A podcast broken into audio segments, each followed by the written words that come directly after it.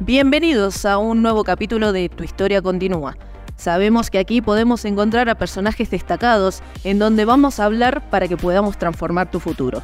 En este caso vamos a estar hablando con el doctor Guillermo Nicanor Toranzo Torino.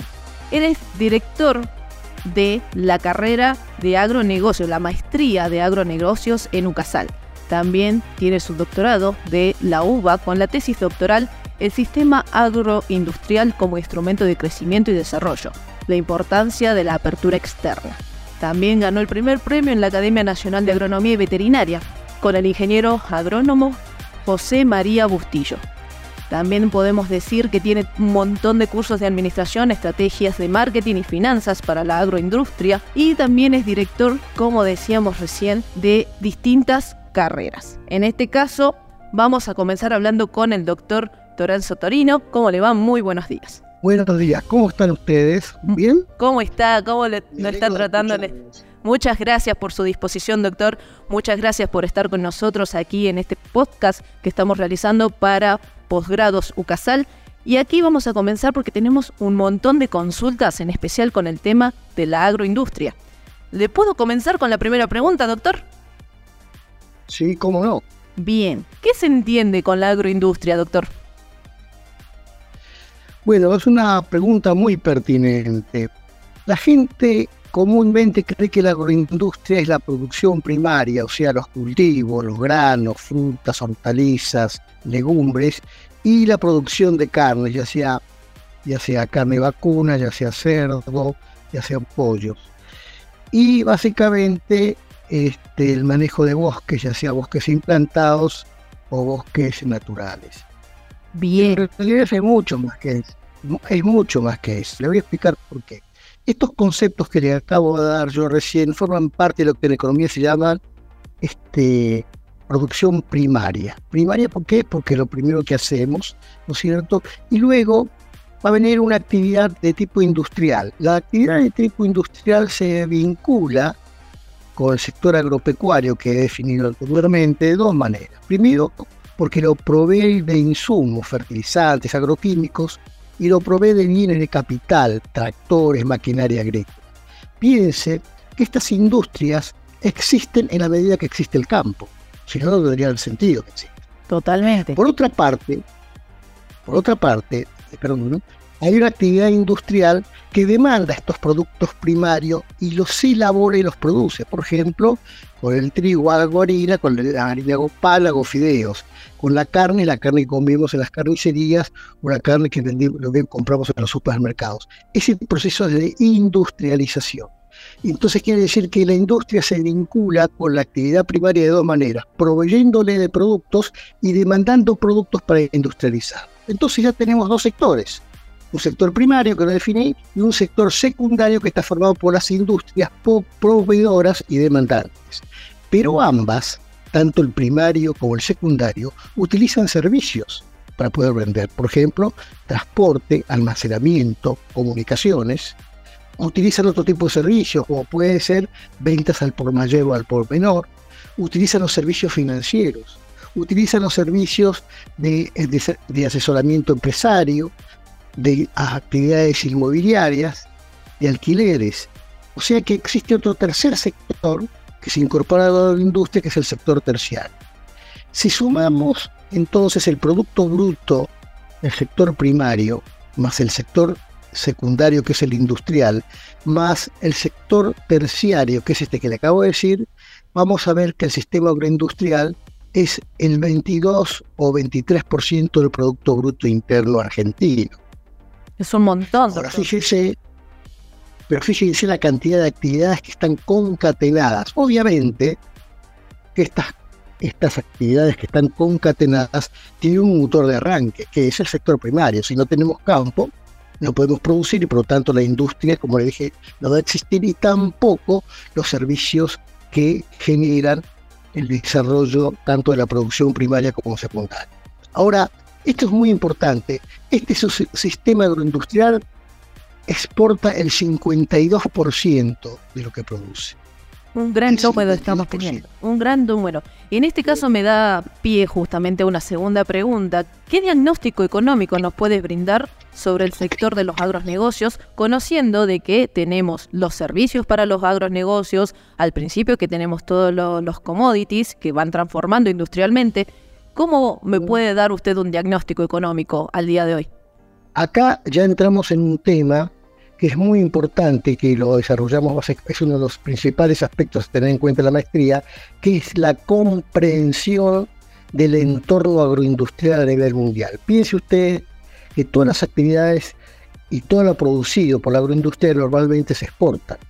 Y por lo tanto quiere decir que existe un contexto internacional que va definiendo precios a los cuales, a los cuales nosotros vamos a responder con un determinado nivel de oferta. ¿Estos precios cómo se forman a nivel internacional? Primero, por la oferta y la demanda. Básicamente los, en los commodities tenemos los commodities como los precios de, los agronegocios, que incluyen alimentos, harinas, aceites, carne. Bueno, esos precios se forman en principio por el juego de la oferta y la demanda, pero como el mundo está todo interrelacionado, existen variables monetarias y variables de interacción comercial que afectan el comportamiento de estos precios. Por ejemplo, la tasa de interés real de los Estados Unidos o de los países más importantes del mundo afecta negativamente el precio de los commodities. Asimismo, si estamos en un proceso de mayor apertura económica a nivel mundial, lo cual significa que las exportaciones van a crecer una tasa mayor que el Producto Bruto Mundial, entonces eso aumenta el nivel de los precios de la agricultura o de los agronegocios. Simultáneamente, el tipo de cambio real de los Estados Unidos también aumenta el precio de los agronegocios. Los Estados Unidos, ¿por qué? Y porque desde que se llevan los números en los precios de los productos de los agronegocios de los años 60 a la fecha, muchos años, y sigue siendo importante, la economía americana ha sido básicamente, y el dólar ha sido básicamente yo diría, el centro a partir del cual se mueve toda la economía mundial. Totalmente. Todavía el dólar sí el 70% de las reservas. No sé si me contesté un poco. Sí, totalmente, perfecto, perfecto. Y en este caso le pregunto entonces, si nosotros consideramos, también tenemos nuestras provincias que más generan los commodities y que generan toda esta producción, ¿cómo se ve afectado en este caso, con, teniendo de referencia la moneda norteamericana? Y bueno, vamos a dar un ejemplo. Vamos a dar un ejemplo concreto. Usted tuvo en el año 2022 la guerra, comenzó la guerra entre Ucrania y Rusia, ¿ok? Sí. Inmediatamente eso significó desde el punto de vista de la oferta y la demanda que disminuyó la oferta de granos a nivel mundial porque no podían exportar ni Ucrania y ser Rusia. Y también afectó el precio de la energía. Por lo tanto, usted va a tener que a nivel mundial aumenta seguidamente el precio de los alimentos y de la energía. Ahora, ¿qué ocurre? Ese aumento de precios se traslada a los diferentes países y aumenta la inflación de los países. Totalmente. Al aumentar la inflación de los países, la tasa de interés vigente en ese momento los países pasa a ser negativa. ¿Por qué? Porque la inflación supera la tasa de interés. Al ser negativa, tiende a aumentar el precio de los commodities. Pero ¿qué hace el gobierno americano? Para controlar el nivel de inflación, empieza a aumentar la tasa de interés. Entonces usted va a ver que en 2023, cuando aumenta la tasa de interés americana, el precio de los commodities ya no aumenta o baja, diría relativamente el promedio de los precios del 2023 con respecto al 2022. ¿Por qué? Porque ahí empezamos a sentir el efecto de la suba de tasas que empieza a gravitar sobre los precios. No sé si me expliqué medianamente. Perfecto, doctor, perfecto. En este caso tenemos que considerar siempre la situación económica del país en, que, en el cual vivimos y al cual tenemos que exportar. ¿Es así? Vamos a la respuesta. Exactamente, la respuesta que le quiero dar es, entonces, las provincias del NOA, que son productoras, vamos a poner de granos, de soja, va a tener como, igual que la Argentina, va a tener como referencia el comportamiento de los precios de los granos, pero los precios de los granos van a estar sujetos al comportamiento de la oferta y la demanda, pero también a cómo Estados Unidos maneje la tasa de interés o cómo mejore el tipo de cambio real de los Estados Unidos o cómo el comercio mundial empiece a crecer más y volvamos a un nivel de globalización que conocimos probablemente los años 90 y los, y los primeros 10 años del, año, del año 2000. ¿Me entiendes? Sí. Porque ahora diríamos que el proceso ese de globalización está un poco parado y eso va a afectar obviamente el precio de los commodities. Esos conceptos que les estoy explicando son básicos y tratamos de enseñarle a los alumnos de la maestría que comprendan cómo funciona esta dinámica para que puedan tomar mejores decisiones. Perfecto. Y ahora entramos al sector laboral, que es un sector al cual a todos nos interesa. Le pregunto, ¿cuáles son los profesionales que más solicitan dentro del mercado de los agronegocios, la agroindustria? Vamos a empezar primero que la población económica argentina, económicamente activa, más o menos serán unos 14 millones de personas. El sistema agroindustrial, como yo se lo definí, primario, secundario, terciario, es el 30% de esto. O sea que hoy este dentro de este sistema agroindustrial trabajan 4 millones de personas. Ahora fíjese, vamos a analizar esto. Es decir, que esto sería la cuota de inserción de los profesionales dentro de la agroindustria. No, no, es en la demanda de trabajo. Perfecto. Incluir Bien. Empleados, empleados calificados y profesionales. Pero fíjese que la demanda va a ser, va a ser de acuerdo a las características en qué parte del sistema agroindustrial estamos hablando. Por ejemplo, si estamos hablando del sector primario, que son los, los productores de granos, para dar un ejemplo concreto, para un ejemplo concreto, ahí vamos a ver que normalmente son los propietarios de los campos o ingenieros agrónomos o veterinarios que trabajan en campos de grandes empresas, o pequeñas y medianas empresas. Entonces ahí la formación está más tirando a veterinarios, está más tirando a, agrónomos y probablemente si son los dueños de los campos pueden ser un médico como puede ser un abogado, por ahí le interesa especializarse porque tiene una formación profesional primaria, pero la misma actividad y el patrimonio que tiene lo lleva a ponerle un poco más de dedicación al tema del campo. Ahora, usted también puede trabajar en una industria, en una industria de tractores, y ahí va a, va a demandar ingenieros que, para el diseño, por el arreglo, por los mantenimientos, porque es importante.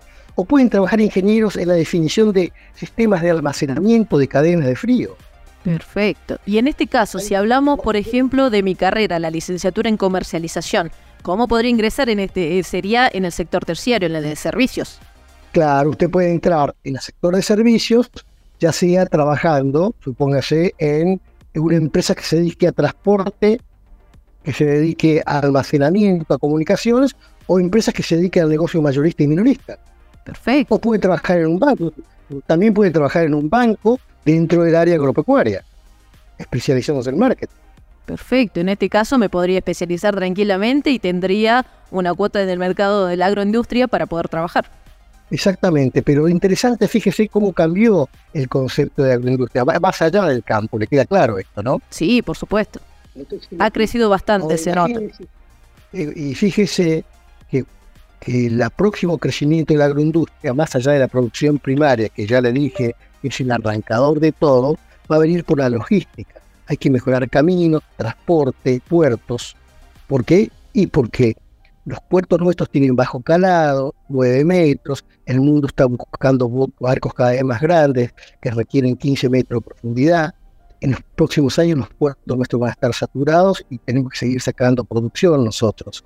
Por lo tanto, tenemos que buscar alternativas, lo que se llama la logística comercial. ¿Para qué? Y para que nuestros productos puedan salir afuera, afuera y no tener que pagar altos costos que tenemos hoy de fletes como consecuencia que usted tiene que mantener el dragado, ¿no es cierto?, en los ríos en 8 metros o el dragado desde el río de la Plata hasta que sale a mar abierto también en niveles de 8 o 9 metros. Y eso exige plata, plata, plata, que constantemente ¿no es cierto? Hay que estar dragando porque, porque constantemente se está rellenando, está rellenando el lecho del río. No sé, no, eh, eh, no sé si quedó claro. Esto. Sí, muy claro, doctor. y, ahí, y ahí se requieren también inversiones muy importantes, almacenamiento, transporte, todo lo que sea depósitos. Fíjese las implicancias que tiene la agroindustria. Es impresionante el tamaño que pueda llegar a tener todo lo relacionado a los agronegocios. Ahora le consulto, ¿usted nos podría recomendar algo específico de los agronegocios, agroindustria, como para que nosotros podamos dirigirnos y crecer en este ámbito? Bueno, eh, la maestría que hace la UCASAL en tal sentido, casualmente cuando me ofrecieron ser director, yo traté de buscar los objetivos que estoy diciendo. Primero, que el que va a hacer este curso aprenda a comprender a breves, con breves trazos cómo funciona el mundo y cómo se define el entorno de los agronegocios que va a gravitar sobre la toma de decisiones que él va a tener. Ese es un punto importante. Otro segundo punto implica conocer aspectos estructurales, diría yo, de la estrategia, cómo definir visiones focalizadas, cómo definir objetivos, medios para alcanzarlos. Y otro tercer aspecto importante de la maestría, darle instrumentos y recursos que vienen del área de la economía, de las finanzas, del marketing, el campo social, para poder resolver los problemas que le plantea el contexto y poder de esa manera cumplir con los objetivos que se van trazando. Porque lamentablemente uno decide un objetivo, pero resulta que después el contexto lo empieza a cambiar y constantemente uno tiene que estar reformulando usos de acción y tiene que tomar, usar herramientas que le permitan reconducir constantemente el proceso tener un tremendo poder de adaptación. Es eso. Agradecerle, doctor, por su tiempo. Gracias por estas palabras. Gracias también por acompañarnos aquí en UCASAL en este podcast que se llama Tu historia continúa para el Departamento Comercial de Posgrados. Muchísimas gracias por su tiempo. Les dejo unas palabras y nos despedimos. Bueno, le agradezco a ustedes. Ha sido un gusto para mí poder explicar y darle respuesta a las preguntas que me han hecho, que me han parecido muy interesantes y creo que de esta manera podamos contribuir a formar futuros profesionales para que puedan ir mejorando su toma de decisiones en el mundo de los negocios, en este caso particular de los agronegocios. Muchísimas gracias y gracias a ustedes por ser parte de este episodio de Tu Historia Continúa. Con ustedes, licenciada Carla Carate Cabral, de parte del Departamento Comercial de Posgrados. Muchas gracias.